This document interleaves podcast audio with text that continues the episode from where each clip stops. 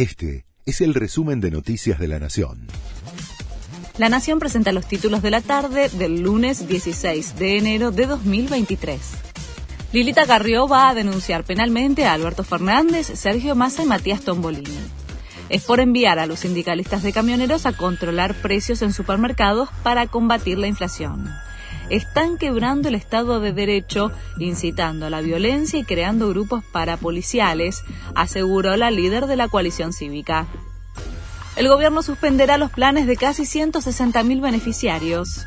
El Ministerio de Desarrollo Social anunciará la decisión tras la auditoría que arrojó que un 11% del padrón no validó sus datos, lo que representa alrededor de 160.000 personas. En febrero cobrarían la mitad del beneficio por no cumplir la medida. Sin embargo, se activó la posibilidad de realizar un reclamo para regularizar la situación. Quiero que los rugbyers se hagan cargo de lo que hicieron, dijo Juan Guarino tras declarar en el juicio por Fernando Baez Sosa. El fiscal le pidió al joven sobreseído que marque a sus amigos en varios videos. Entre dudas, fue señalando a los implicados y puso en jaque la coartada del rugby que había quebrado el silencio para desmentir su presencia en la zona. Murió Gina Lollobrigida, leyenda del cine italiano. La artista de 95 años falleció en una clínica de Roma donde estaba internada desde hacía varias semanas por una fractura de fémur.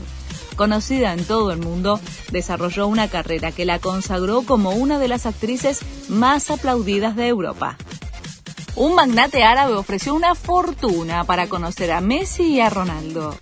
Un empresario saudí ofreció en una subasta 2.600.000 dólares para obtener el pase que le dará la posibilidad de cruzar algunas palabras con los dos jugadores, que se reencontrarán en una cancha esta semana cuando se juegue un partido amistoso entre el PSG y los mejores futbolistas de la Liga de Arabia Saudita. Este fue el resumen de Noticias de la Nación.